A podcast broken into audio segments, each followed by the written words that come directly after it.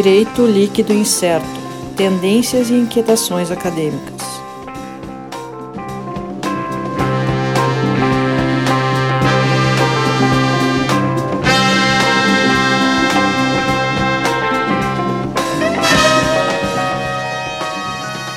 Olá, pessoal. Então, estamos aqui de volta para o Direito Líquido Incerto Podcast, DLI Podcast. Eu, Sandro Moraes, na companhia aqui do Alisson Capelari. Olá a todos. E Sérgio Gilet também. Olá, pessoal. Nosso time oficial aqui do, do DLI. Uh, lembrando aí para o pessoal seguir nossas, nossas contas, né? O Twitter, arroba DLI Podcast. Uh, sim, o Instagram, nos vendemos ao sistema, então estamos com um perfil no Instagram também, arroba DLI Podcast, segue lá, vai ter nossos cards. Sim, estamos nos vendendo ao sistema, é isso mesmo que vocês ouviram. Né? Também no YouTube, Direito Líquido Incerto, pode procurar lá no nosso canal, que aí tem os, os vídeos, né?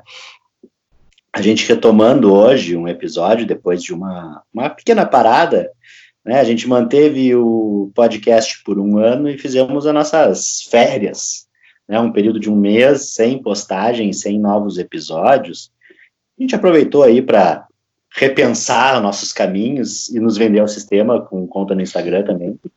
Uh, e forçar um pouquinho mais, insistir um pouco mais aí para o pessoal uh, seguir nossas redes sociais e se inscrever no canal do YouTube, ativar o sininho para não perder nenhum novo vídeo, né? Fazer toda aquela, aquela... Como, Sérgio? Deixar like, falar para o amiguinho como é bacana, compartilhar nas redes sociais, dizer Deixa que lá, o, o, o, Sandro é bacana, dizer que o Alisson é bacana, dizer que o Sérgio é bonito e bacana. Essas coisas assim. então, uh, essa é a nossa ideia, a gente teve aqui, e a gente começa, começou essa.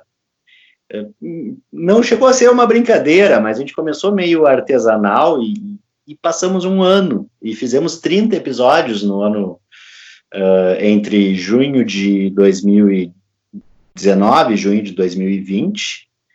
Uh, fizemos 30 episódios, eles estão todos disponíveis né, para quem acessar lá no Anchor FM, Spotify, YouTube, todos lá. E, e, e uh, um projeto que a gente achou Uh, começamos assim, meio sem saber o que fazer, e fomos evoluindo, melhorando algumas coisas em tecnologia, melhorando algumas coisas na própria condução, né? Espero, pelo menos, espero que eu tenha melhorado. Para quem ouviu o primeiro, o som é horroroso, ah, o conteúdo é bom, mas o som é horroroso.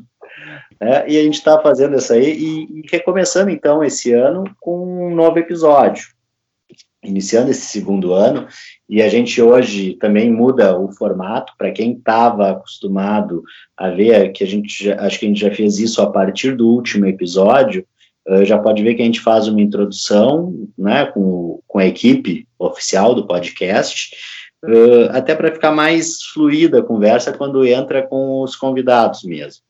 Né? E nesse episódio aqui de hoje, Uh, a gente vai ter, a gente gravou uma conversa muito bacana, uh, trazendo de volta a professora Denise Fincato, que lá num dos primeiros episódios uh, participou com a gente, né, e é uma grande incentivadora do nosso projeto. professora Denise, que é doutora, pós-doutora em Direito, né, na, na Universidade de Burgos, na, na Espanha, uh, professora do programa de pós-graduação em Direito da PUC, né? Uh, minha orientadora no doutorado, não posso deixar de... Foi orientadora do Sérgio né, na, no, no, mestrado, né, Sérgio? Isso. É, então, a gente tem um grande carinho pela professora Denise e, e ela nos incentiva muito e, e, com certeza é uma das maiores divulgadoras do nosso podcast. Uh, e ela vem, esse episódio de hoje, ela fala um pouco da, dessa experiência uh, acadêmica em tempos de pandemia. A gente focou muito no que foi o semestre da faculdade, da graduação em Direito, né, a, a, a atuação do professor nesse momento em que, de repente, de uma hora para outra, uh, se passou a ter um sistema totalmente online, né? Uh, sem qualquer preparação. E ela traz junto aqui as estagiárias de docência, né, que também participaram da nossa gravação, a Maryland Bittencourt e a Carol Fay, ambas são mestrandas no programa da PUC e estagiárias de docência, então acompanharam a professora Denise na, na, disciplina de Direito Processual do Trabalho, e a gente fez uma conversa muito legal sobre uh, o que esperar em relação a, a, ao ensino jurídico, à ciência jurídica, né, a, a pesquisa jurídica, uh, após pandemia, né? A gente passa de um modelo uh, bem tradicional para uma coisa totalmente uh, totalmente online, né? Em função da dificuldade da, da, da do afastamento, fechamento da faculdade né, presencial. Uh, e isso, como se isso, uh, os, as dificuldades que a gente teve, como isso vai refletir daqui para frente, quais os caminhos que, que a ciência jurídica, a, a produção de conhecimento, a pesquisa vai ter a partir daí. Essa foi a nossa conversa, esse assunto que a gente tratou uh, nesse episódio, que em seguida a gente bota aqui no ar.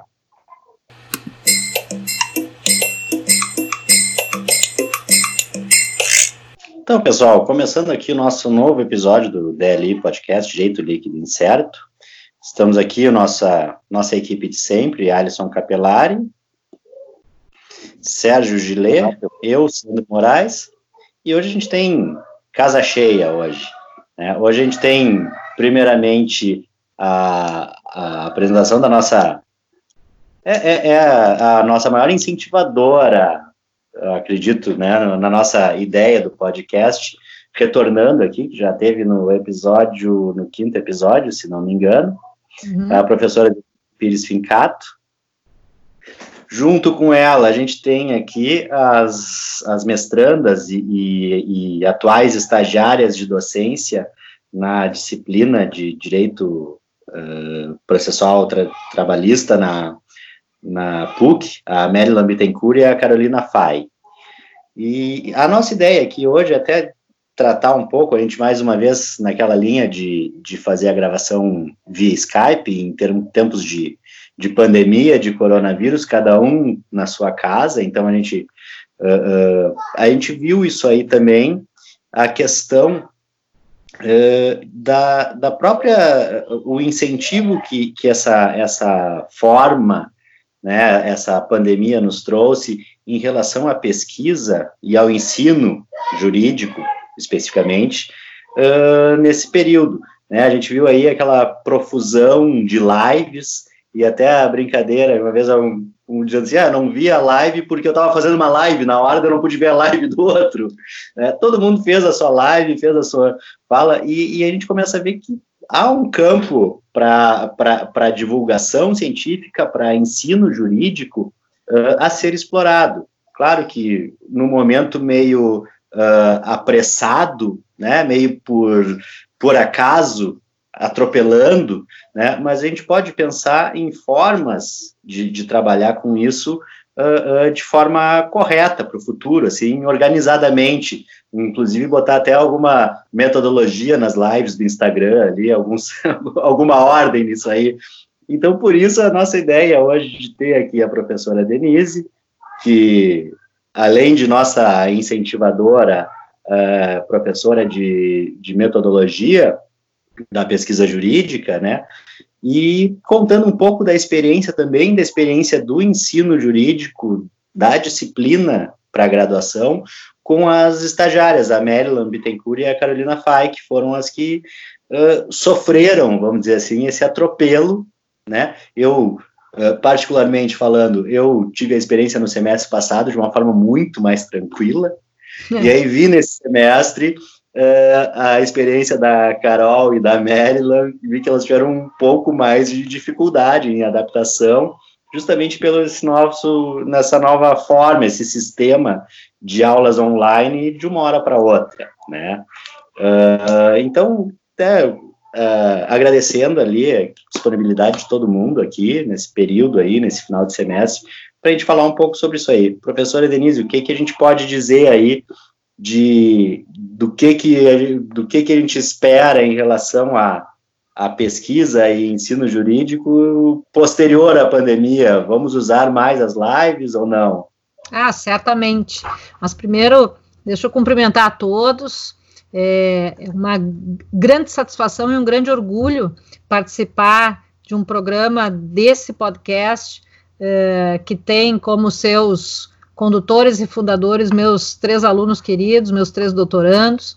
Ainda mais porque nesse eu trago as minhas mestrandas, né, as minhas duas estagiárias de docência e, e me sinto em casa, assim, me sinto com os meus filhos todos ao meu redor, conversando, né, só falta aqui uma macarronada e, e um copo de vinho para a gente fechar a reunião de família, né, mas eu, eu fico muito feliz realmente de, de ver que esse espaço cresceu, é, eu participei das primeiras reuniões onde o Sérgio, o Alisson e o Sandro começaram a pensar num podcast, né? E a partir daí tudo aconteceu, o amadurecimento do projeto, a compra de equipamentos, né? Uh, o, o, acréscimo aí de, de ouvintes, de palestrantes, de participantes dos programas, e hoje nós já podemos dizer assim que pelo menos no âmbito da escola de direito e do programa de pós-graduação, esse podcast é uma realidade. O pessoal já fica esperando o próximo episódio, né? E ele já é, e por isso até o meu apoio no, no início de tudo, porque ele já se tornou uma referência em termos de conteúdos, inclusive, né? Vejam que há um ano atrás, acho que faz mais ou menos isso, né, Guris? Um ano atrás, que a gente começou essa história do podcast, é, né? Há um ano Isso. atrás nós não tínhamos noção de que íamos viver uma situação tal qual estamos vivendo hoje, onde esse tipo de canal e esse tipo de produção de conteúdo se tornaria uma forma de veiculação da ciência, uma forma de veiculação do conhecimento. E vocês, então, já foram vanguarda nisso, porque já apostaram nesses canais, né? Já pensaram é, no formato do podcast, não para bate-papo sobre futebol, política ou alguma coisa nesse sentido, mas para trazer aquilo que se produzia no meio acadêmico para um canal democrático. Né, para um canal que qualquer um pudesse acessar do seu telefone, é, do seu computador, enfim, pudesse escutar enquanto fazia alguma outra coisa, né? E ali eu já busco ali a, a pergunta do, do Sandro e digo que é, vai se tornar irreversível a caminhada nesse caminho. Né? Nós não temos mais como abrir mão deste tipo de é, canais de comunicação e, e, de canais de propagação, não apenas da informação lato senso, mas do conhecimento estrito senso. Me lembro que um dos professores do programa de pós-graduação professor que já não está mais no corpo docente, há anos atrás fazia a entrega de alguns de, seu de seus trabalhos via podcast. É, era um professor da área do Sérgio, professor da área de processo, e isso para nós soava assim um pouco uh, estranho até, né? Inovador demais, quanto mais para a figura dele, um sujeito que já estava numa faixa etária bastante avançada, mas ele era vanguarda. Né? A gente precisa entender esse perfil do professor. Nós tivemos um impacto muito grande, né? No dia, lembro que no dia 16 de março nós demos aula, ainda eu, a Marilyn, a Carol, acho que o Sandro e a Carol Melo também estavam juntos nesse encontro. É, foi uma segunda-feira, nós estávamos ali já com algum um ou dois casos confirmados em Porto Alegre, né, de Covid. E no meio-dia nós já recebemos a informação e a orientação de que a PUC passaria a operar em formato online, de maneira maciça. Nós teríamos então dois dias de suspensão das aulas, dois dias, e nesses dois dias teríamos que readaptar né, os planos de ensino, os conteúdos, os materiais, para conseguirmos uh, dar conta desse formato diferente que nos estava sendo solicitado. É, caiu no nosso colo, enquanto professores, uma bomba, né, uma preocupação gigante. Eu diria que eu não tenho, assim, uma restrição com relação à tecnologia, ao revés, eu sempre fui bastante entusiasta da questão tecnológica. É, mas, por óbvio, dentro do nosso corpo de colegas, alguns não estavam familiarizados com a tecnologia, quanto mais tecnologia de comunicação e informação, a necessária para esse nosso desempenho de trabalho, né? E, enfim, outros sequer simpatia tinham, né, pela, pela questão tecnológica. E todos nós tivemos que baixar a régua, nos nivelar e, e efetivamente começarmos a operar, né, esse esse novo jeito né, de, de proporcionar o ensino e de tentar fazer com que o aprendizado acontecesse. Eu enxergo que isso é especialmente complexo na área do direito. Né? O ensino jurídico em si ele tem uma matriz bastante tradicional. Nós enxergamos isso nos professores, nós enxergamos isso nos alunos, mesmo os alunos jovens ainda têm aquela expectativa, né, de chegar no prédio da universidade e ali então receber uma aula de direito, né? E obviamente com algumas exceções, eu já vou comentar essas exceções, mas essa troca de modelo tão abrupta foi traumática para todos, não apenas uh, para nós professores, mas eu tenho certeza que para o corpo discente também. E isso que eu estou falando, por enquanto, apenas na questão ensino, né? Aquelas outras uh, composições do tripé, a pesquisa e a extensão, eu nem cheguei a falar ainda. Só no ensino a questão já foi bastante complicada e exigiu, especialmente da gestão escolar, uma série de intervenções, acompanhamentos, né? Uh, nós tivemos uma série de reações que tivemos que administrar, né, um, um, conjunto grande de alunos com reação refratária, não gostando da, da situação, né, não gostando do mecanismo, uh, e tudo isso teve que ser contextualizado, né, é, hoje a gente consegue olhar, fazer uma leitura psicológica mais ampla, entender que, na verdade, talvez as pessoas não estivessem querendo todo o ambiente e toda a circunstância da pandemia, né? E, e a revolta possível era é, direcionada à instituição de ensino, direcionada ao professor, direcionada ao mecanismo que estava sendo utilizado né, para mediação das aulas. Então, nós tivemos que superar essa característica tradicional do ensino jurídico, e acho que, nesse aspecto, eh, ter a, a, chamada geração Z em sala de aula foi muito importante, e até os outros, né, os pós-geração Z, foi muito importante porque já estavam acostumados com as tecnologias de informação e comunicação eh, e já utilizavam essas tecnologias para outros fins. Né? Eu diria assim que na sala de aula, no corpo de alunos, 10 ou 20% não tinham familiaridade com as tecnologias de comunicação e informação, o resto tinham, né?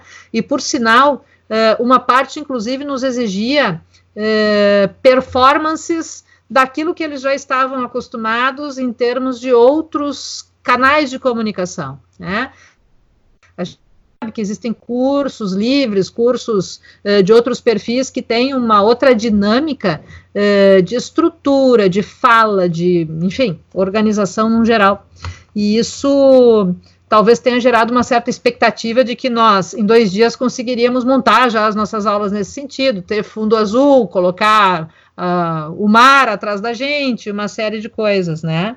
Mas, enfim, nós acabamos tendo aí uma realidade nova é, estamos dizendo entre nós professores que em, em, três meses nós avançamos quase dez anos em termos de inserção de tecnologia no curso jurídico, que é um curso né, tradicional, e eu acho, Sandro, que isso é irreversível. É, o próximo semestre ainda será um semestre, é o que tudo indica, e eu diria que quando superarmos tudo isso, em termos de superarmos a pandemia, tivermos já uma vacina, estivermos seguros para andarmos pelas ruas e nos aglomerarmos, né, de maneira livre e tranquila, os rastros, os, os legados desse período continuarão.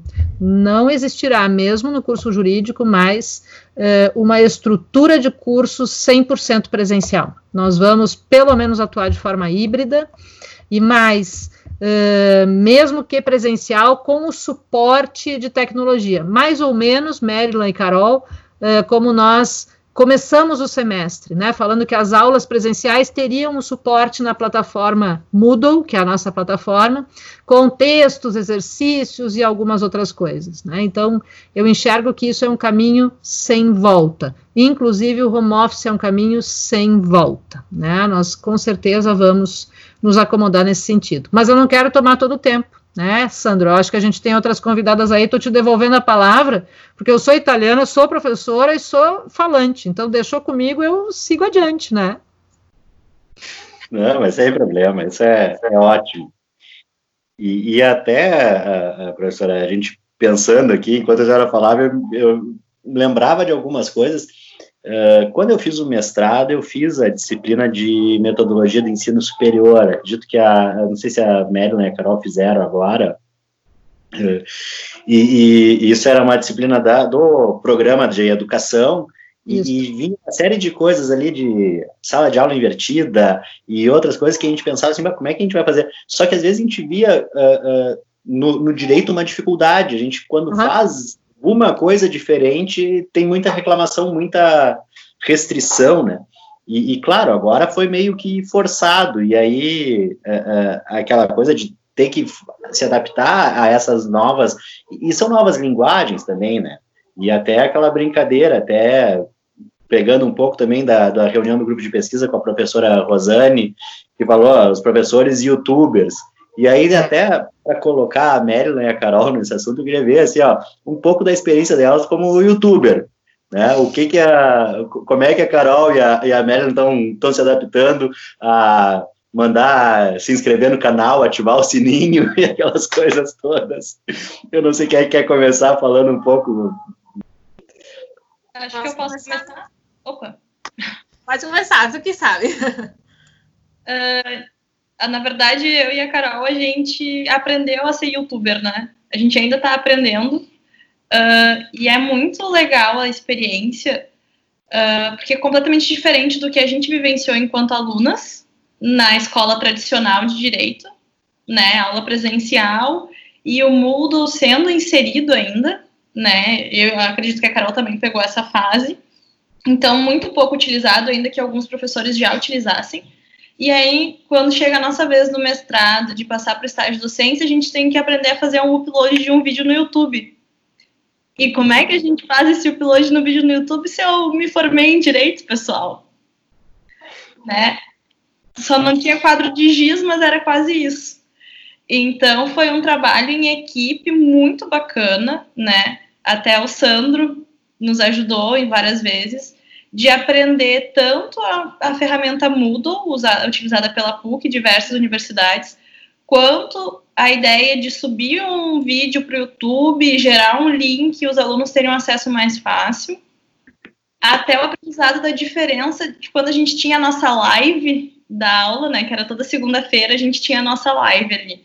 Então, a gente tinha aula ao vivo, segunda-feira, e a fala que a gente tinha na segunda-feira com os alunos, ela parecia presencial, chega a ser engraçado. E no momento que tu grava o vídeo, é diferente.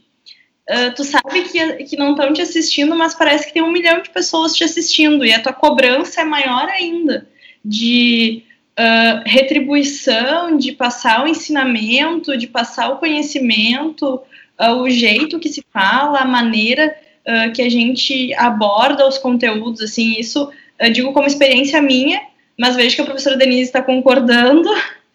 Uh, então, foi um aprendizado muito legal, ainda que a nossa ideia já, uh, partindo ali, as, os primeiros encontros do semestre foi vamos introduzir tecnologias, a gente está chegando, né, estamos na quarta revolução industrial, a gente vem de um, um mestrado e um PPGD que introduz tecnologia, que debate tecnologia, que está nesse meio, então a gente vai trazer isso para a graduação, para eles verem um pouco do nosso mundo. E a gente já começou com essa ideia. E no início ainda a gente teve que vender a ideia de usar tecnologia. Não, pessoal, tem que usar o Moodle porque é muito legal, é muito bacana, vocês vão aprender. Uh, tanto a Marilyn quanto a Carol, quanto a estão fazendo um trabalho legal, bacana lá, vamos fazer em conjunto. A gente tentou vender a ideia do pitch, né, que aí a gente traz a metodologia do ensino superior, como uma forma de avaliação, porque a PUC também trouxe inovações, e eles não gostaram, eles pediram uh, para entregar de outra forma, sendo que o pitch é uma fala de três minutos, e a gente não conseguiu introduzir ele. Então, realmente tem uma resistência.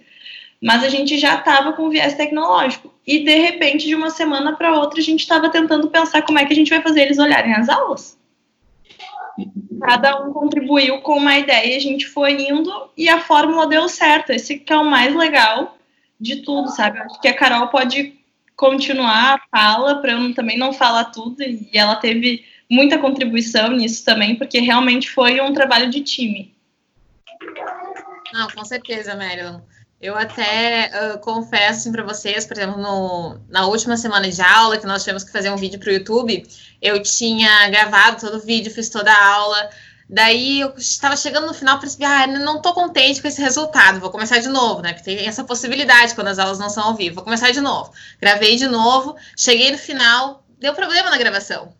Não funcionou. Ter que fazer de novo, pela terceira vez, a mesma aula. Então, são desafios assim que a gente vai uh, se acostumando, né? E a gente também acaba aprendendo muito com isso, de realmente. Uh, por exemplo, ah, numa aula live, que você tem que trazer os alunos para dentro daquele conteúdo, para eles uh, tentar estimular que eles participem, diferentemente de uma aula que vai ser gravada, que você vai ver que depois os alunos vão ter que estudar por conta. E eu acho que isso também foi um dos grandes avanços que nós tivemos assim nessa parte de uh, de estudo à distância, que é justamente que o aluno acaba se tornando o foco, assim, ele não tem mais aquele suporte do professor, ou às vezes o suporte dos estagiários de docência nas aulas, para que no final da aula possa tirar uma dúvida, né? Ele acaba tendo ali à disposição, numa plataforma, todo o material de estudo, exercícios, como a gente também colocava em aula, e ele vai ter que aprender a, a estudar sozinho e não ter aquele suporte sempre fixo que é o, na, o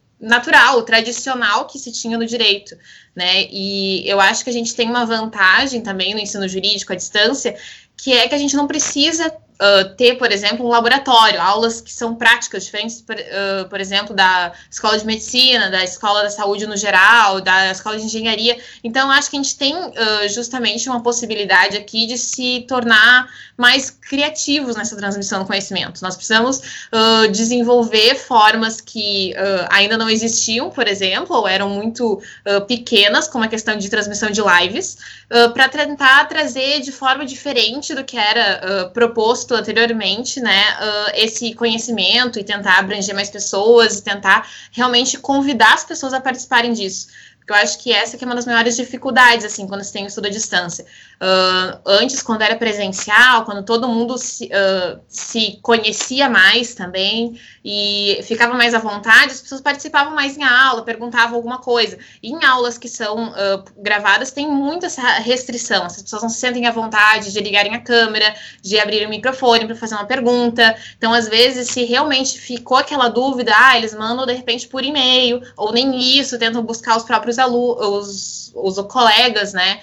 Então, eu acho que acaba, a gente tem esses desafios, mas uh, como você tem falado, né, a pandemia foi um, um catalisador, assim, né, uh, que realmente modificou muito a forma de transmissão de conhecimento, né, como é o, o tópico de hoje, e a gente vai acabar uh, mudando muito, né, assim como a professora Denise comentou, a gente vai mudar muito o perfil das aulas presenciais também, né, justamente por se tornar agora essa mistura mais híbrida, assim, ou até a utilização de tecnologia de forma diferente nas aulas do que era acostumado, que antes a gente se utilizava a tecnologia, tinha aquele uh, o PowerPoint, a apresentação do professor, talvez agora seja completamente diferente, né, uh, até acho que vai exigir mais dos alunos, por exemplo, de acompanharem essa plataforma e, ao mesmo tempo, participarem mais em aula, porque a, a aula presencial vai ser ainda mais importante, né? Vai ser talvez até menos aulas presenciais do que a gente está acostumado hoje, né? De duas vezes por semana, ou uma vez, um, um turno inteiro, como tem algumas universidades.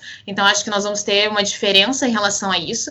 E a aula presencial vai ser uh, o ápice né? O resto vai ser em aula uh, online, não deve perder a sua força por ser online. Então, eu acho que a gente vai ter essa uh, dificuldade, assim, e que a aula presencial vai realmente ter uma energia a ser valorizada, né? Diferentemente de. Um, do que era antes, que às vezes os alunos não participavam, os alunos não iam em aula, achavam ruim em aula.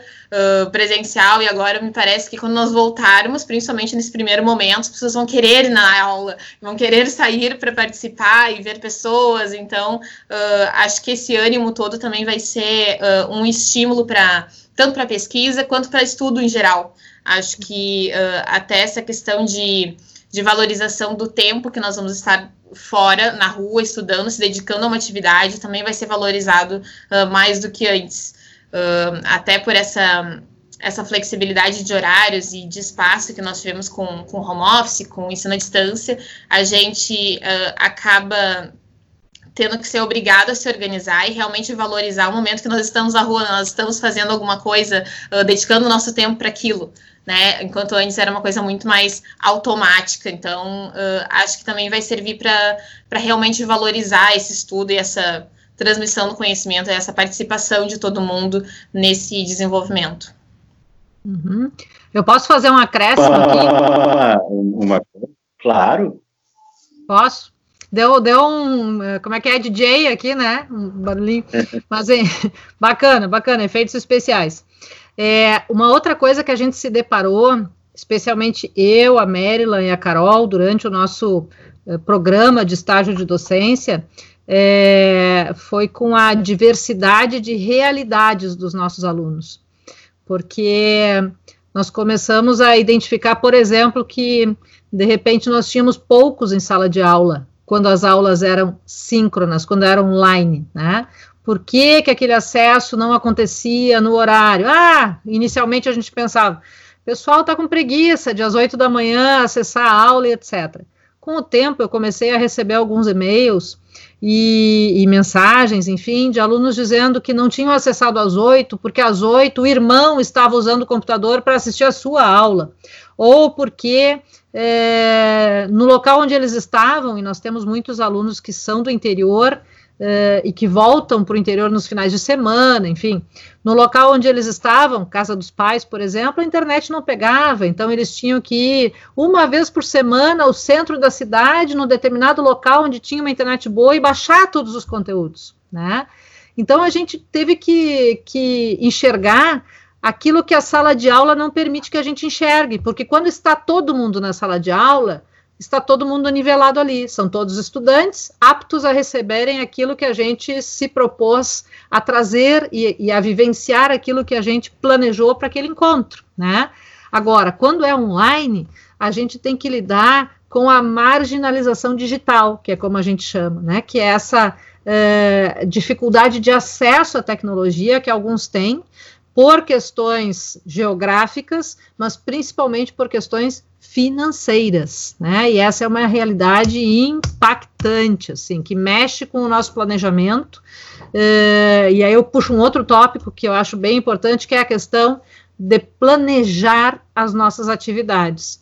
Uh, na primeira, segunda semana ali que, que a gente virou online, eu me lembro que eu assumi para mim as coisas, porque eu precisava entender como é que ia funcionar. Na sequência, eu fui então abrindo e fui entregando para os estagiários de docência algumas partes né, da, do fazer, e no fim eles já, elas especialmente, já estavam fazendo tudo. As últimas, as últimas aulas foram aulas em que, de fato, o estágio funcionou, né? Porque eu tive que replanejar. Então, agora, é, para o próximo semestre, o planejamento já entra pensando na aula online, né? E, e, nesse sentido, já com a experiência do semestre passado, a gente já sabe, e, e já tem isso no, no script, não é mais por intuição, que, por exemplo, a aula online, a aula síncrona, como a gente tem falado, ela precisa ficar gravada. Por quê? Porque tem gente que não vai conseguir acessar na hora, tem gente que só vai conseguir sei lá o quê, vai ter que assistir aos pedacinhos, porque não consegue ficar o tempo inteiro, 40 minutos. Essa foi outra, esse foi outro aprendizado, né, pessoal, que a gente teve. É, na verdade, logo no início, a gente estava fazendo aula presencial online. Era uma aula de uma hora e meia, né? Só que transmitida online. E nós tivemos essa sinalização, né? As pessoas nos dizendo: olha só, já que agora é online, de, a gente fica na frente da tela, é muito uma hora e meia. A gente precisa reduzir esse tempo. E isso gerou é, em mim E nas estagiárias, da mesma maneira, um novo aprendizado. Nós tivemos que objetivar, escolher conteúdos, eh, definir o que ficaria para alguma outra estratégia, né? Não apenas para aquela aula. E eu concordo tremendamente com a Carol quando ela diz que esses encontros, os momentos de, de contato, sejam online, sejam presenciais efetivamente, tendem a ser extremamente valorizados na sequência, a partir de uma nova lógica, né?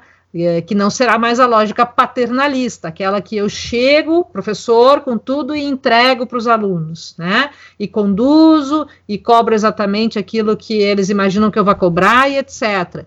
É, em, term, em tempos de pós-modernidade não é mais assim, né? Não, não existe mais uma previsibilidade, a gente trabalha com cenários complexos, vivemos isso na pele, né?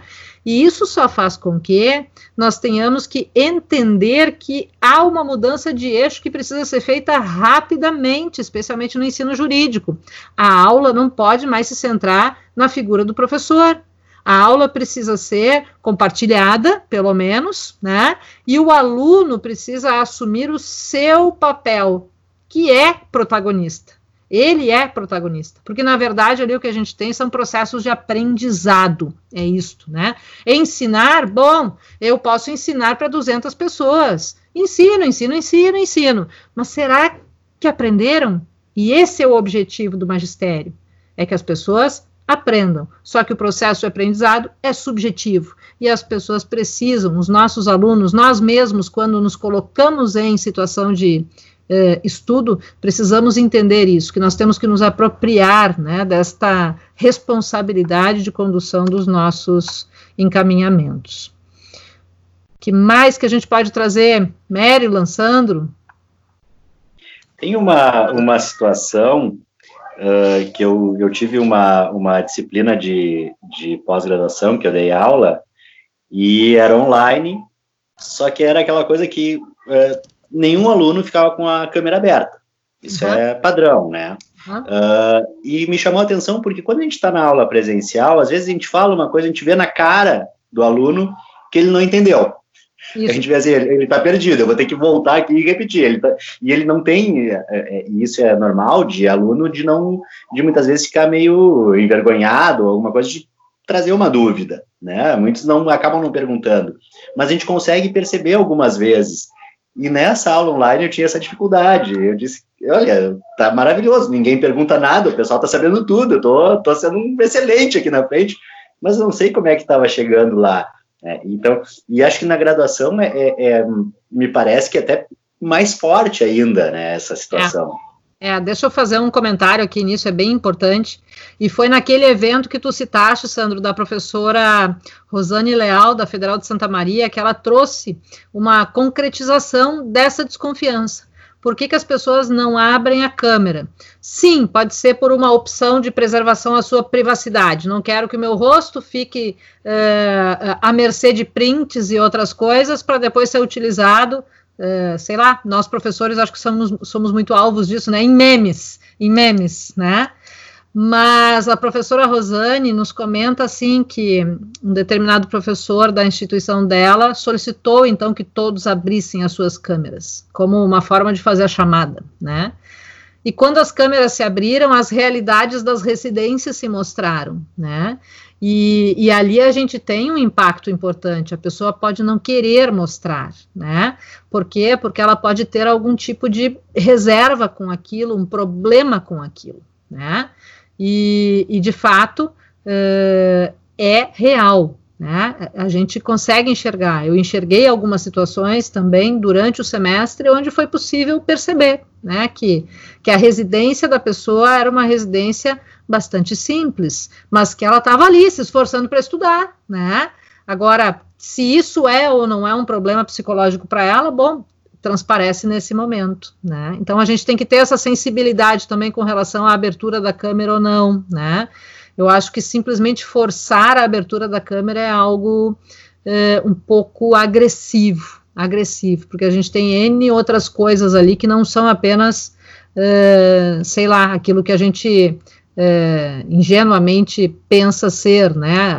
Tentativa de não estar ali, de ligar o computador e ficar dormindo enquanto a aula rola, só para o seu nome ficar na tela, né? É bem, bem impactante isso. E até eu acho, só para contribuir também, que a, soma o horário, né? A gente, às 8 da manhã, né, que era a nossa aula de segunda-feira, acredito que alguns alunos ainda estavam de pijama, por exemplo. Aham. É, do tipo, acordo minutos antes e vou começar a assistir a aula. E aí não abre a câmera também porque não se arrumou, como, né, aconteceria na aula presencial, que iria para a faculdade e tudo mais. Então é simplesmente acordei, abri o computador, sentei e estou assistindo a aula. Não tem aquela preparação de sair de casa. É isso aí. Voltando na, na questão que o Sandro trouxe das perguntas, se o aluno entendeu ou não, uh, do meu ponto de vista, o que a gente viu nesse semestre, que no início eles estavam bem acanhados com as, com as perguntas, o envio de e-mail e como as coisas estavam procedendo na, na plataforma tanto do Moodle quanto na aula online. A gente perguntava, a professora Denise perguntava, a gente tinha um chat, ele uh, escrevia para eles e a gente não tinha um retorno. À medida que a gente foi avançando e a cada semana a gente tinha um novo encontro e uma nova conversa, eles começaram a participar e até em alguns casos abriam ou não a câmera, né?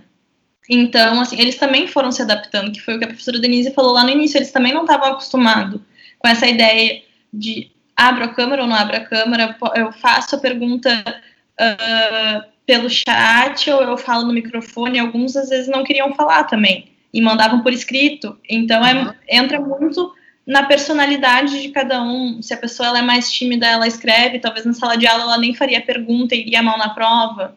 Então são, são mundos diferentes, desde a casa da pessoa, né, que a professora Denise trouxe, até a própria individualidade da característica de ser alguém que perguntaria em sala de aula, bom, em sala de aula não perguntaria, mas ali tem o chat, então ela manda a pergunta. Então a gente teve isso, teve alunos que perguntaram, teve alunos que não perguntaram, teve alunos que não não apareceram online e olharam as aulas depois, e a gente também tem alunos que escreveram por e-mail, uh, na aula ao vivo. Então, a aula online ela traz uma diversidade muito grande né, que a gente não estava acostumado. E foi muito enriquecedor, porque agora a gente consegue lidar com isso e conseguiu desenvolver, né, na nossa aula em conjunto ali, enquanto a professora Denise falava, eu a Carol, a gente estava no chat, conseguia ter um, um contato direto com eles. Isso foi muito legal, assim, de conseguir contribuir na medida que vinham as perguntas, a gente já mandava para a professora Denise, interrompia a aula, enfim. Uh, é. Foi essa experiência. Deixa eu complementar que eu acho que essa dinâmica foi muito boa. É, eu, inclusive, vou, vou. Porque a gente viveu diversos foros de compartilhamento de experiências. É, entre nós, professores, nós tínhamos alguns grupos de WhatsApp que compartilhavam experiência tecnológica. Entre nós, no nosso grupo de WhatsApp do estágio de docência, a gente compartilhou muita experiência, muita vivência tecnológica também, né? Mas uma experiência que eu gostaria de levar adiante é exatamente essa: o fato de ter alguém junto com o professor na sala online para estabelecer o diálogo, né? É, porque me parece que ali o, o, aluno de graduação, ao enxergar o, o, o, estagiário de docência, que não é assim, ah, o professor, né? Ele, ele está em formação, ele até pela questão de idade está um pouco mais próximo do, do aluno da graduação, ele se encoraja a falar, ele se encoraja a mandar para o estagiário ali pelo chat uma perguntinha, porque a pergunta daí sai na voz do estagiário, não na voz dele, né? Então, ter um aluno mais velho na sala de aula, é, é, durante as nossas atividades online, controlando o chat, fazendo, enfim, o ping-pong com o professor, me parece que foi bastante saudável e bastante amigável, assim. Trouxe o aluno para dentro da sala, foi muito bom mesmo. Uma questão também que, com, uh, complementando isso, é a mudança, assim, do, da relação entre aluno e professor com essa familiarização, assim, que eles acabam tendo. Eu acho que, uh, apesar de não ter o contato presencial durante as semanas, uh, o fato de tu estar com uma câmera, por exemplo, dentro de casa, né, mostrando a tua casa, uh, mostrando que às vezes, ah, entra um cachorro no meio, ou tem um problema com o microfone, eu preciso chamar alguém para arrumar. São coisas normais de gravação de aula, né, de vídeos, de lives. E eu acho que isso uh, torna, assim, também a relação entre aluno e professor bem diferente do que a gente teria, por exemplo, numa, numa aula presencial, assim. Achei que foi uma coisa bastante interessante, até das aulas uh, que eu fiz online nesse período, assim, que realmente tu acaba uh, como se tu te tornasse um pouco mais íntima do professor por estar tá, vendo ele na casa dele, dando aula. Então, achei uma questão bem interessante, assim, também dessa experiência durante o semestre. E acho até que o afastamento, né, uh, acabou nos unindo, porque a gente começou a compartilhar coisas do nosso cotidiano e começou a nos fazer bem, né? E até eu abrir a câmera, né, de ver vocês de manhã acordar, a Carol, a professora, estão ali, né, nos, nos uniu de certa forma. É isso aí. Era muito bom, realmente. E eu quero trazer uma outra, uma outra dimensão dessa questão toda do ensino jurídico, que são as pesquisas, as orientações de trabalhos. Eu acho que eu posso falar do meu prisma na condição de orientadora e vocês podem falar do de vocês na condição de pesquisadores e orientados, né, nesse, nesse cenário. É, eu percebi assim que nós tivemos, até por essa profusão maluca de lives, uma intensificação dos intercâmbios. Ficou tão fácil chamar um espanhol, um italiano, um alemão para falar, né? Que a gente acabou incrementando, qualificando os nossos eventos.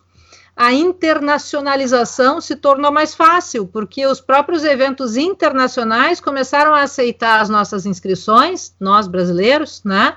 Uh, de trabalhos, de materiais e a apresentação online. Então, quer dizer, aquilo que para nós antes era custoso, até do ponto de vista financeiro e, e de deslocamentos, etc., acabou se transformando em algo um pouco mais simples. Outra coisa, a gente aprendeu, ou, ou pelo menos intensificou, né, o uso das ferramentas eletrônicas de pesquisa, os bancos eletrônicos de dados, os e-books, né? A gente começou a compartilhar aí uma série de materiais, cada um tinha ali o seu acervo, começou a, a, a, trabalhar de uma maneira um pouco mais solidária até, né? Ah, eu tenho esse, tu tem aquele, me passa o artigo do fulano, me passa não sei o quê. E isso criou pequenos grupos de pesquisadores, né? Que, que compartilham materiais, drives, que compartilham drives com os seus respectivos materiais de pesquisa, eh, e que, de fato, eh, nos levam a um outro platô de relacionamento de investigação. Eu tive eh, diversas sessões de orientação de trabalhos de conclusão em diversos níveis, graduação, especialização, mestrado, doutorado, online e funcionou muito bem. Existia um, um, certo receio, assim, de ah, não, não vou falar com a pessoa, olhar direto, mas a gente está olhando direto para a pessoa, né? Está compartilhando material, compartilhando tela, mostrando aqui, mostrando lá. É uma questão de dominar a ferramenta, só isto. E as bancas de defesa de trabalho funcionaram também super bem. Nesse período, nós tivemos bancas de doutorado, bancas de mestrado, com o Sandro, eu fiz uma duas bancas, né, Sandro, de especialização, que também funcionaram bem. Essa semana que passou, fizemos as bancas de graduação, com familiares assistindo, com tudo aquilo que no presencial a gente faria. Então, nós estamos adquirindo um outro referencial de vivências acadêmicas, né? E, e até que ponto nós vamos nos livrar disso quando a presencialidade voltar, não sei, porque o aluno por exemplo, na graduação, no seu TCC, vai poder dizer: Eu queria que a minha avó assistisse, professora, mas ela mora lá em Uruguaiana e ela não tem como vir até aqui para assistir o meu TCC. Será que dá para transmitir por videoconferência? E óbvio que dá, né? Porque nós vamos ter já a expertise pronta, ferramental, tudo mais, é só botar ali o celular e a vovó vai estar assistindo lá a defesa é, do trabalho de conclusão do seu neto, né?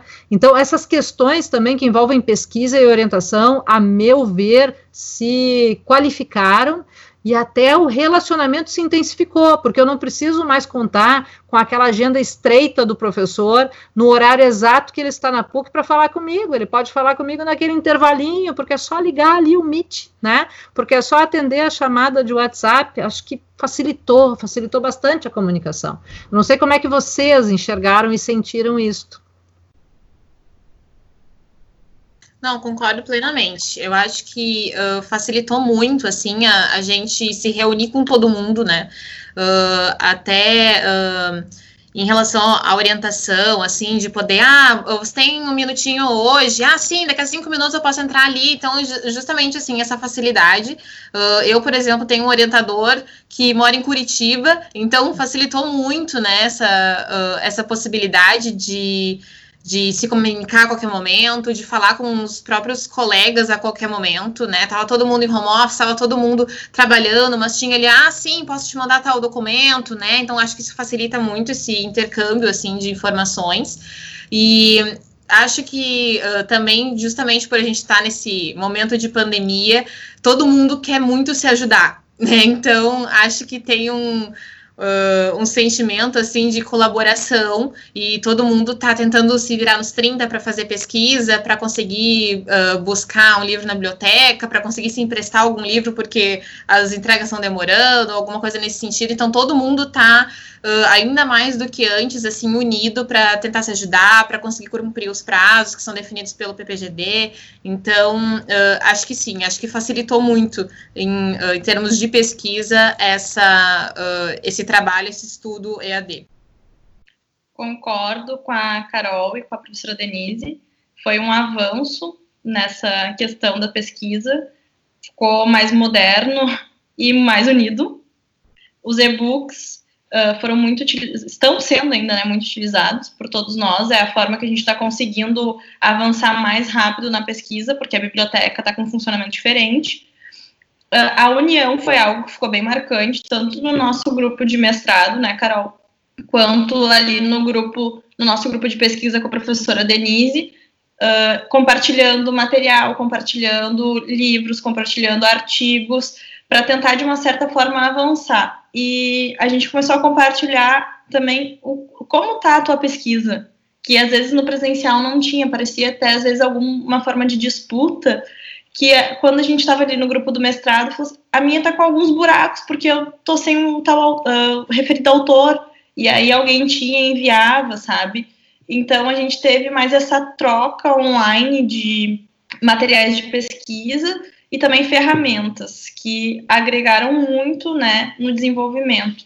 Eu acho que foi essa contribuição que ficou desse momento de pandemia. Bem, uh, eu tô vendo que a professora Denise, a Marilyn e a Fai estão trazendo muita coisa para a gente refletir e ver como é que está sendo a experiência do magistério.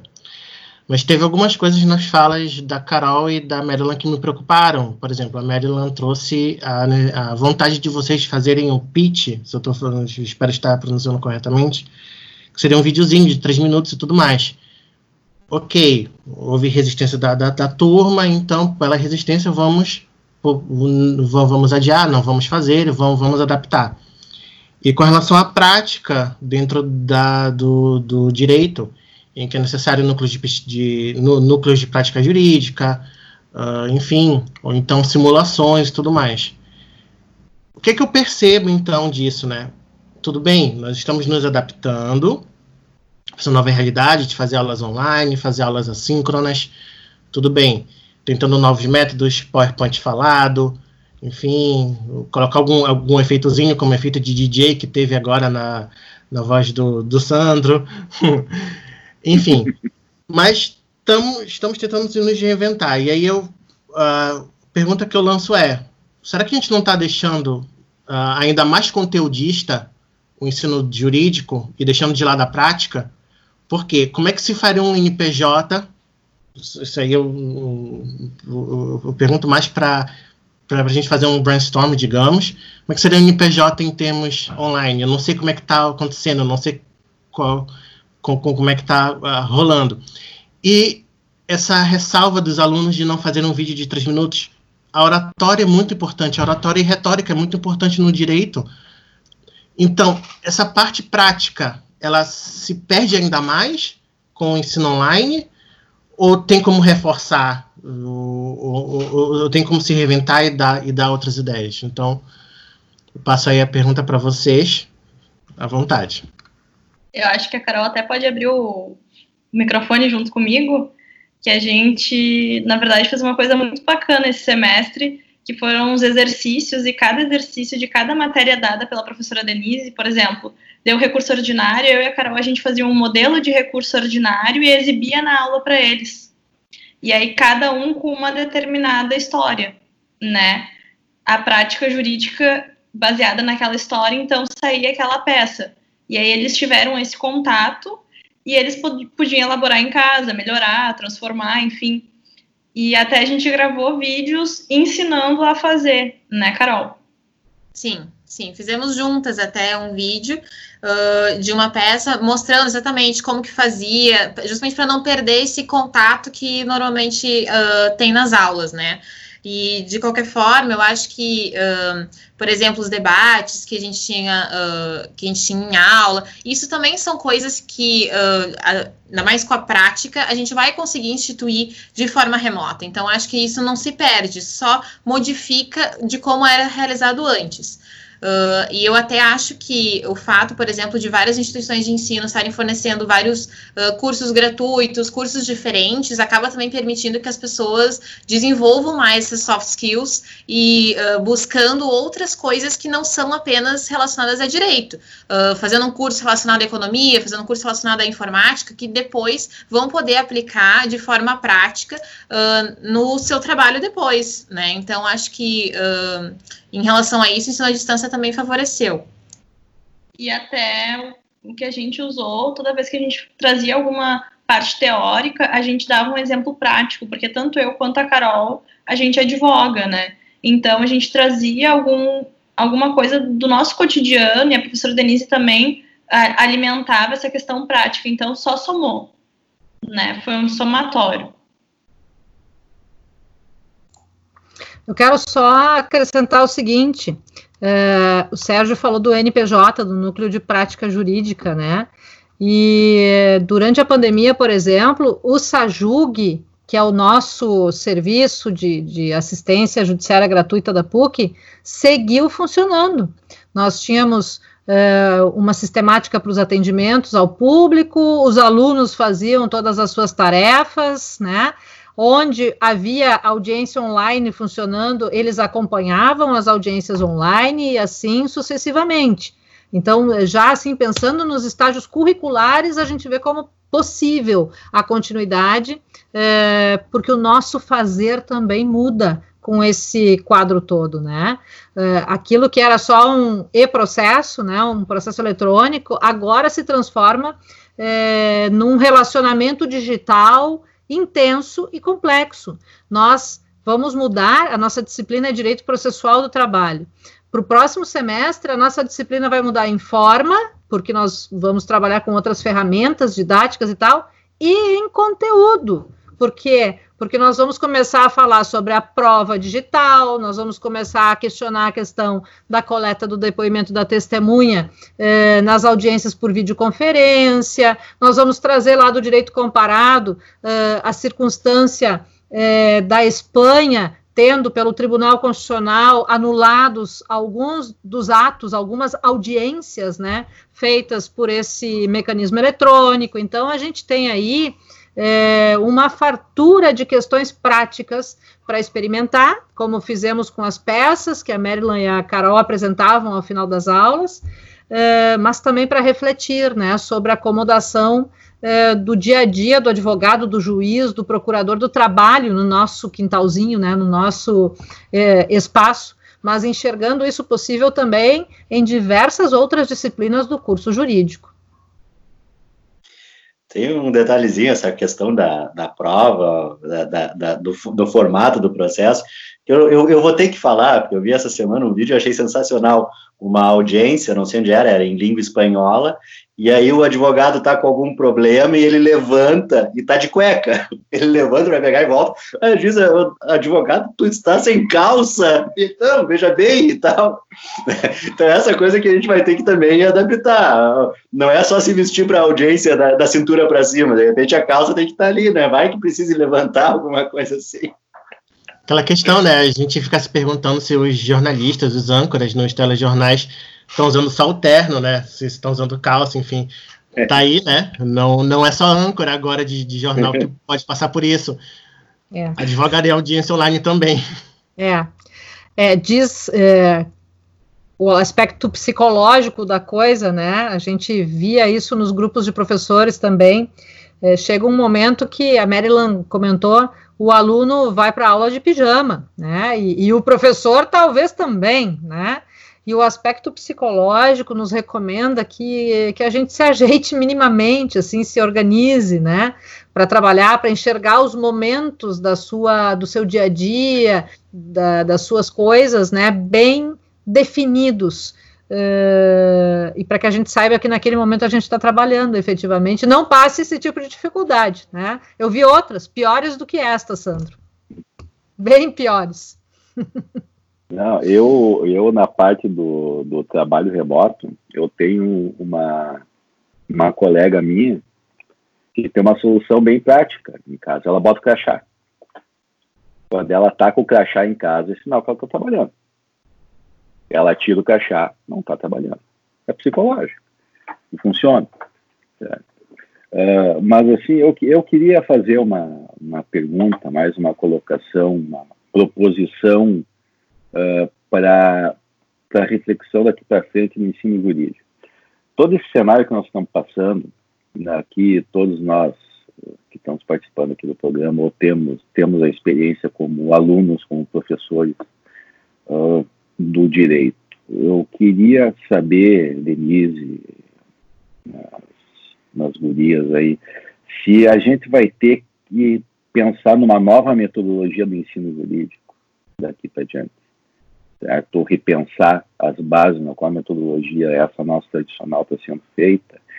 E se e quando voltar no, esse cenário, quando sair, acabar esse cenário de exceção e voltar para aquilo que todo mundo chama de uma nova normalidade, a aula presencial no curso de direito vai ser um diferencial que vai ser apresentado pelas faculdades ou não? Vai ser a regra, vai ser a exceção. Como é que vocês veem isso? Até para a gente escutar daqui a um tempo esse episódio e a uhum. gente ver se a nossa projeção está é. mais ou menos certa ou não. É. É, eu penso que a resistência ao ensino à distância agora tende a acabar. Os cursos jurídicos ainda tinham um pouco de dificuldade, até mesmo em cumprir uh, aquele percentual que já era autorizado, né, de, de disciplinas e horas uh, à distância nos cursos jurídicos. Para além de acabar, eu penso que, uh, como estratégia até de alcance de público, de, de atenção a, a, a, aos alunos, aos professores, enfim, à comunidade em geral, porque não é só de ensino que uma universidade se faz, né? A gente pensa em extensão, a gente pensa até naqueles centros de idiomas, etc., é, a sequência vai ser investir no online e investir na educação à distância. É, cada vez melhor capacitando seus professores e melhor é, organizando a sua estrutura, disponibilizando de canais, plataformas, enfim, que sejam mais eficientes, mais estáveis, mais lisas, né, mais limpas na sua transmissão. É, então, se daqui um ano a gente for ver esse episódio, for ouvi-lo novamente, eu acredito que nós já vamos estar bastante é, enfronhados, né, bastante enturmados até com todo, toda a dinâmica da, do EAD.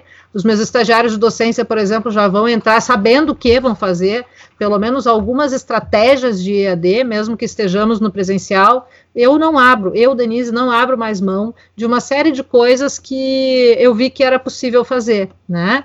E que via partilha com outros colegas, eu vou uh, continuar aprendendo, né? Outras formas, outras ferramentas. A capacitação profissional para além da faculdade também cada vez mais será online. As pessoas não têm mais tempo, as pessoas uh, não têm mais sequer o recurso financeiro, né? Uh, e desejam uh, uh, fazer o curso com o professor especialista de determinada área. Esse fenômeno, por sinal, aconteceu já há algum tempo com os cursos preparatórios para o exame da ordem. Não sei se vocês se deram conta. quando a gente olha para o Rio Grande do Sul, quando a gente olha para Porto Alegre, né, há uns 10, 12 anos atrás, existiam cursos presenciais, com prédios físicos, onde se fazia ali o preparatório da OAB. Hoje, eu vejo os meus alunos de últimos níveis sequer se questionando sobre isso. Eles já sabem que vão comprar o pacote do curso tal e vão ter aula com o professor Fulano de São Paulo, do Rio de Janeiro, de Brasília, não sei de onde, ou até de Porto Alegre, mas via eh, mecanismos online, né? Nesse sentido. Eu acho que não tem mais jeito, Alisson. A gente vai cada vez mais intensificar. Eu acho que uh, o curso jurídico, uh, de, enfim, o curso de direito, acho que vai ser um dos mais afetados em relação a isso, justamente por ter essa possibilidade de grande parte da, uh, das disciplinas poder ser realizada à distância, sem necessariamente uma prática que exija que todos estejam presentes ali. Então, acho que a gente vai ver muito isso.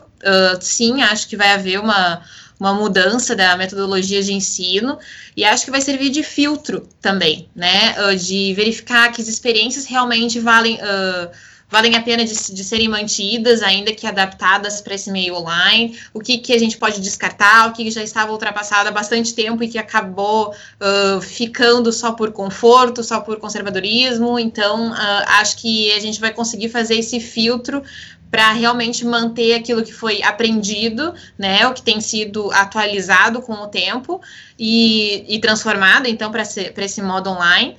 Mas uh, acho que o ensino jurídico, no geral, vai ser um dos mais afetados com isso, assim, de realmente poder uh, ser realizado 100% ou quase isso uh, só por meios online.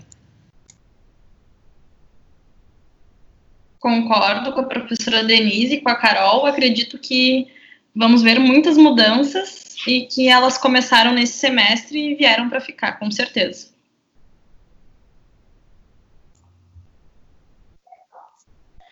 E, e até, assim, nessa linha, né, uh, a, a, própria ideia que a gente tem de, de, metodologia, e aí eu falo aqui especificamente, falando para professora Denise, para o Sérgio, né, tem o, o livro A Pesquisa Jurídica Sem Mistérios, uh, vai ter que ser ter uma bela revisão nele, né? Alguma série de coisas e até a, a brincadeira que eu fiz até antes da gente gravar, quando eu falei para a professora Denise sobre o assunto, disse, ah, metodologia de live no Instagram, né?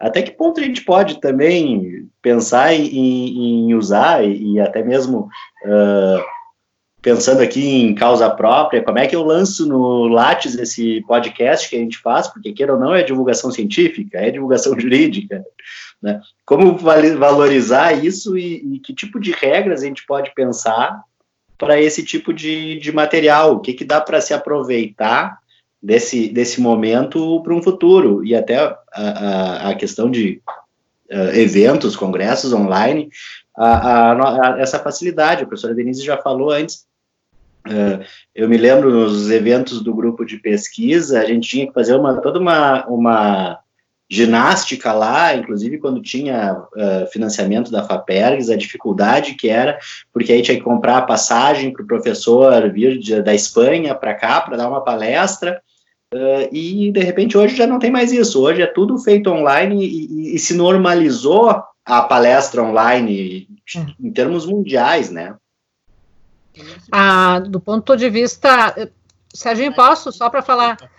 Do ponto de vista eh, de institucionalização para fins de certificação, por enquanto, nós temos atuado similar ao que atuávamos antes. É, tem que fazer um projeto, tem que tramitar pelas é, instâncias próprias, é, para que se forneça o certificado de maneira válida e regular. Uh, o que altera um pouco é a forma de coletar os dados para o certificado, ou a gente usa uh, um site próprio ou usa formulários do Google, alguma coisa nesse sentido, então a gente já tem um pouco mais de flexibilidade.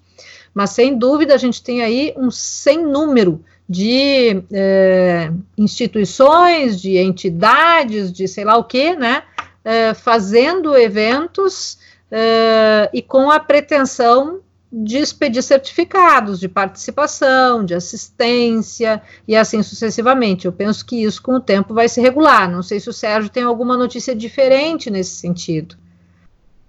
Não, não, não é. Eu só queria dizer que com isso das lives, de poder chamar pessoas de outros países para falar, e com isso não gastar com passagem, quer dizer, pessoas de outros países e também de outros estados, e não precisar gastar com passagem, uh, diária, enfim, isso torna, uh, primeiro, uma economia de dinheiro, economia de dinheiro público, quando tem fomento público, e mais ainda, um, um alívio de que a prestação de contas, se tiver algum fomento público, provavelmente vai ser, ser apenas sobre a coletânea que, que surgir desses eventos científicos. O que gera enfim, a, a, a, questão da prestação de contas é um estresse que passamos, porque estamos trabalhando com dinheiro público. Se não devolvermos o dinheiro ou não prestarmos de forma, de, de forma correta, nós pagamos multa e de quem, de, do bolso de quem que sai essa multa, enfim, quem é ocupado por isso. Então, esse estresse a gente não passa muito quando, quando, quando a gente faz algo online. Então, tem mais isso. Não, não gastamos dinheiro público, não passamos pelo estresse da prestação de contas então, até pelo, por esse lado psicológico, eu acho melhor fazer online do que presencial. Porque a gente perde a chance de, de, de, de sair com, com palestrante. Eu mesmo, é, pelo PPGD, já fui buscar, já fui deixar vários palestrantes, já levei para almoçar vários palestrantes. Pude exercitar meu inglês, hum, que eu que ainda bem, né, continua, continua fluente, mas se perde por esse lado, mas por outro lado se ganha justamente por isso. É menos gasto, é menos estresse com pressão de contas. Deixa eu complementar, agora que o Sérgio falou das coletâneas, que por vezes a gente tem ali anais de congresso, alguma coisa eh, atrelado ao pedido de fomento público, né? E, e, me parece que agora é uma questão tão, tão trivial que, que não seja mais impressa essa, coletânea, ou, né, ela é e-book, enfim. E em sendo e-book, nós também temos trabalhado com uma simplificação das formas. A gente já tem aceitado coisas assim menos menos refinadas, né? Desde que o conteúdo esteja bom, pouco importa a capa. Então, a tendência é daqui a pouco a gente não precisar mais nem pedir dinheiro para o Estado, né? Uh, tendo entre uh, os, os, integrantes de um grupo de pesquisa, por exemplo, alguém que domine um pouquinho de diagramação, uh, que tenha ali alguma habilidade de fazer alguma capa, uma organização do, do trabalho e tal, saiba fazer o registro na Biblioteca Nacional, está resolvido. Nós já não é. precisamos mais né, pedir fomento para isso também. Então, se enxerga aí uma sustentabilidade lato senso, inclusive é, enfrentando essa restrição de recursos que a gente tem visto aí é, do poder público com a ciência, com a cultura, com os cursos de pós-graduação.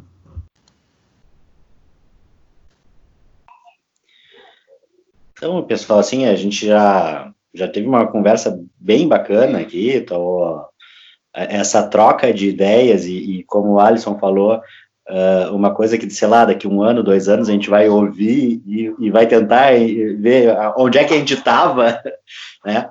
Uh, com certeza essa, essa, esse episódio acaba sendo um pouco, uh, um pouco datado, por, por focar muito, e, e, na verdade, desde que começou a, a pandemia, a gente não consegue fugir de falar alguma coisa eh, em relação à, Covid, né, em relação à nossa nova, nossas novas situações, e esse ficou bem mais, bem mais focado, e, e claro, como, como tudo na internet, a gente uh, postando e, e fica lá em princípio para sempre, não sei quando alguém vai ouvir, de repente vai, pode pensar assim, olha, olha como falaram bobagem lá naquele programa, foi tudo diferente do que falaram.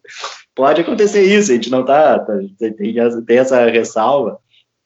Mas então eu queria, assim, agradecer muito a, presença da professora Denise, Maryland, Carol, as colegas ali que a gente que eu acompanhei uh, a dificuldade delas em se adaptar a esse sistema, né? Não sei se vocês têm alguma, querem complementar com alguma coisa, mais um recadinho, alguma coisa que vocês queiram deixar aí para nós. Eu deixo Não. aqui meu agradecimento à professora Denise pela experiência e a vocês por essa oportunidade de a gente estar debatendo e trazendo tudo o que aconteceu nesse semestre. Foi de grande valia, um aprendizado gigantesco. Muito obrigada mesmo, de coração. Exatamente, era o que eu ia falar. Uh, na verdade, queria agradecer muito uh, a todo mundo pelo convite, por poder participar. A professora Denise, que permitiu que a gente tivesse essa experiência maravilhosa que foi do último semestre. Realmente foi uh, um desafio, mas eu fico pensando que, em relação aos outros colegas que não tiveram essa oportunidade de de ter essa mistura de e essa tentativa, tentativa e erro, né, a todo momento durante o semestre. Acho que a gente acabou ganhando muito com isso. Então, uh, muito bom poder compartilhar com vocês, poder conversar com vocês aqui no, no podcast sobre esse assunto. Obrigada mesmo pelo convite. Eu quero agradecer aos meninos do podcast, ao Sandro, ao Sérgio, ao Alisson, que nada de meninos tem, são nossos doutorandos, são profissionais, e que resolveram criar um canal diferente aí para trafegar conteúdos culturais, especialmente vinculados à, à matéria jurídica, às coisas que a gente normalmente conversa no programa de pós-graduação em Direito da PUC. Então, eu agradeço por estar aqui novamente, estou né, virando figura repetida aqui, mas com muito orgulho. Me sinto é, quase madrinha desse projeto e, e sou muito feliz em vê-los avançando, avançando e avançando. Tomara que vire uma grande referência realmente no âmbito jurídico, no âmbito acadêmico, no âmbito científico, o nosso DLI. Quero agradecer a Marilyn e a Carol de público pela partilha desse semestre, que foi um semestre maluco, só essa é a palavra que pode traduzir, né? Foi um semestre completamente diferente, inesperado. É, nós aprendemos juntas é, uma série de coisas, mas especialmente é, aprendemos a ter res, resiliência e a sermos criativas, né? E eu acho que nesse novo cenário do ensino jurídico, nós precisamos ter muita criatividade e precisamos ter esta resiliência diante das nossas dificuldades, diante das dificuldades dos nossos acadêmicos, diante da dificuldade da nossa instituição, porque trata-se de um momento de transição, um momento de transição que teve um, uma virada forte em função desse episódio da pandemia e que, enfim, está nos exigindo muito. Quem é professor, o, o, Sandro, as próprias gurias, o Sérgio, o Alisson já dão aulas.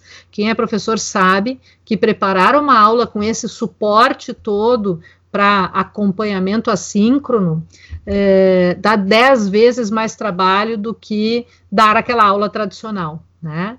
Então, uh, essa aula tradicional, que para os alunos pode parecer assim o supra-sumo, eh, eu diria hoje, eh, do jeito que nós dávamos em muitas oportunidades, eh, já não pode mais acontecer. Né? A gente vai voltar com uma, um olhar completamente diferente para a aula presencial, para o contato ali, olho a olho, pele a pele com o nosso aluno, e nós vamos saber tirar mais vantagens dessas ferramentas todas que estão aí à nossa disposição. Eu sou uma entusiasta da educação à distância. É, ainda em 1997, eu fiquei três meses custeada pelo governo da Espanha em Madrid, fazendo um curso de educação à distância, numa época que, uma época que se falava de educação à distância por rádio e televisão. Então, hoje vocês já é, imaginem né, a, a diferença que nós estamos e os saltos serão cada vez maiores. Assim como eu sou uma entusiasta pela educação à distância, eu também o sou pelo teletrabalho, e isso não é novidade para ninguém, né? E, e eu estou gostando dessa experiência, eu quero dizer a vocês isso, que eu estou gostando dessa experiência, né? É, tanto o magistério quanto a advocacia têm me proporcionado essa possibilidade de estar aqui, né? Eu sei que às vezes dá um, um uma enrolada no meio do caminho, aparece o filho na porta, aparece o marido aqui passando atrás, enfim, né?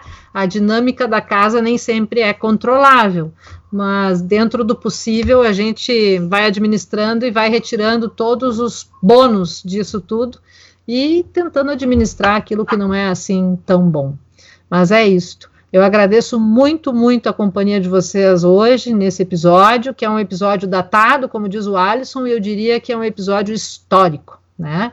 Nós estamos registrando aqui um momento histórico, e com certeza será bem interessante reassistirmos muitas vezes ao longo dos próximos meses e anos para sabermos se tínhamos eh, perspectivas corretas, se estávamos pensando na linha do que efetivamente aconteceria e assim por diante. Valeu, pessoal. Muito obrigada. É um, é um episódio histórico que é o primeiro episódio do nosso segundo ano, né? Então, abrindo o segundo ano de podcast.